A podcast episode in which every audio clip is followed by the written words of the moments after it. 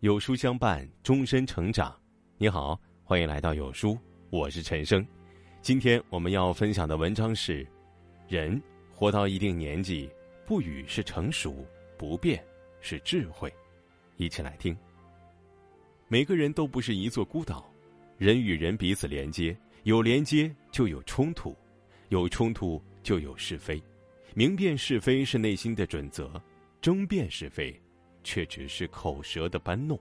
庄子说：“不遣是非，与世俗处。聪明人不争辩是非，与世俗相处，活得自在从容。不变是一种大气。”苏轼说：“天下有大勇者，卒然临之而不惊，无故加之而不怒。”清朝有个人叫魏连访，他的父亲是一名医生。有一天，魏老先生被请到病人家中治病。他走后，病人发现藏在枕头下的十两银子没了。病人的儿子怀疑是魏老先生拿的，魏老先生不加辩解，就把银子给了他。后来病人康复，在床下找到了银子，病人带儿子一起登门道歉，老先生却丝毫不介意。魏老先生说：“我受点委屈不要紧，让你心情安顺，快点康复更重要。”父子俩感激涕零，叩头不止。从此，魏山人的名声也传开了。古人常说“德为福寿之本”。魏老先生儿子后来高中进士，官至聂台。老先生八十岁的时候，还得到了皇帝的封诰。庄子有言：“大言言言，小言沾沾。”大智慧大而化之，小聪明才会争论是是非非。人生难免会受委屈。有大格局的人不争眼前的荣辱，不在意一时是非；遇到责难，忍辱不变，退一步，让一分，用自己的力量去背负化解是非。他们内心大气而笃定，宽容而仁慈，福泽也比常人深厚。不变是一种豁达。庄子说：“夏虫不可语冰，不要和夏天的虫子谈论冬季。”他没见过冬天的冰雪，没有感受过冬天的寒冷，你说再多也是白费口舌。所有的争辩都必须是共同层次的交流，层次不同，争辩不仅没有意义，还会带来灾祸。二零一七年，二十八岁的演员刘杰带未婚夫去医院看望生病的外婆，上楼的时候不小心碰到了一个醉汉，醉汉骂骂咧咧，双方随即理论起来。醉汉争论几句就掏了刀子，女孩被刺中要害身亡，她的未婚夫也受了重伤。几句无谓的争执就这样葬送了一个女孩的生命。世界这么大，什么样的人也有，不是所有人都讲道理，不是所有人都值得你去争辩。苏轼在黄州也曾被醉汉冲撞，他却毫不在意，一笑而过。狗咬了你一口。认倒霉就是了，何必再去咬他一口？退让不是软弱，而是一种豁达。人活到一定年纪，不语是成熟，不变是智慧。不变是一种格局。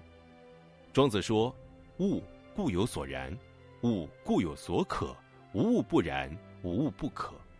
万物都有其存在的价值和依据。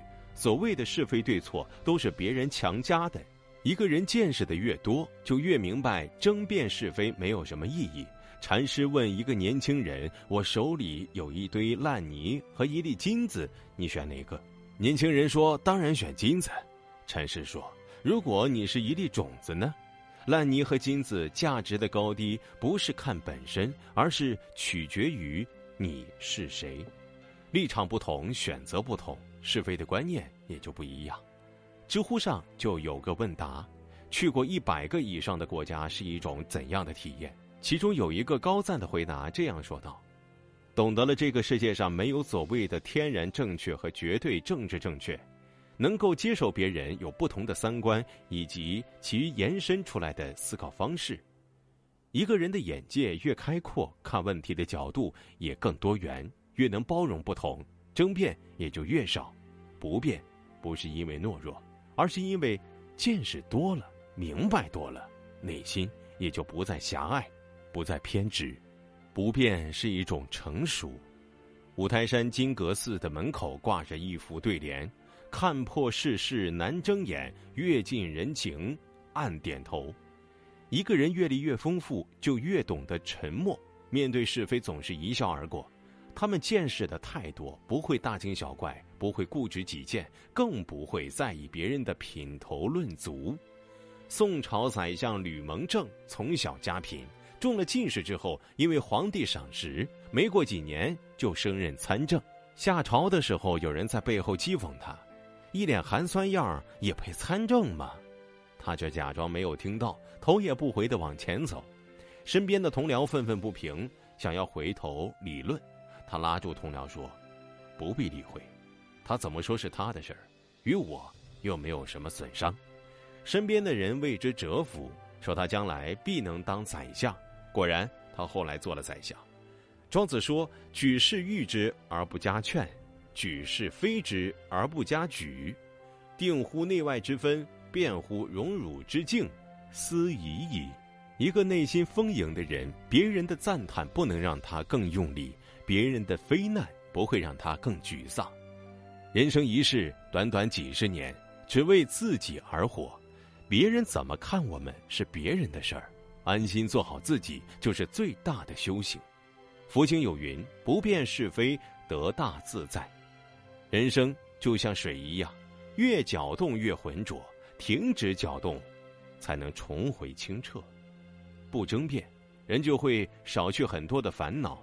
活得自在而洒脱，与朋友们共勉。听完今天的文章，有书君有件事情想跟大家说：有书书友反馈，最近不会按时收到有书的文章了，那是因为公众号现在不再按时间推送，而是有了新的算法。如果您跟有书互动多，有书就会出现在列表靠前的位置。如果您想要更多的看到有书，就麻烦您点一点再看，多和我们互动，这样有书就能出现在您公众号靠前的位置了。走心的朋友越来越少，所以您才对我们越来越重要。未来的日子，还希望有您一路同行。好了，今天的文章就分享到这里喽。长按扫描文末二维码，在有书公众号菜单免费领取五十二本好书。每天有主播读给你听，明天同一时间我们不见不散。